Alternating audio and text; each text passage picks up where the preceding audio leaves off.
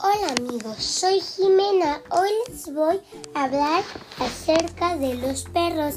El perro doméstico es un canido parecido a un lobo que se puede encontrar distribuido por todo el mundo. El perro descendía de un lobo antiguo, ahora extinto, siendo el lobo moderno el pariente vivo más cercano del perro. Los perros actualmente conviven con el hombre como una mascota y se dice que son el mejor amigo del hombre.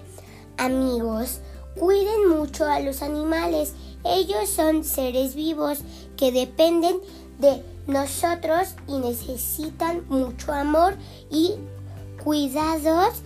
Esto es todo por hoy. Amigos, no, no se olviden de escuchar mi siguiente podcast, su amiga Jimena Cano Juárez.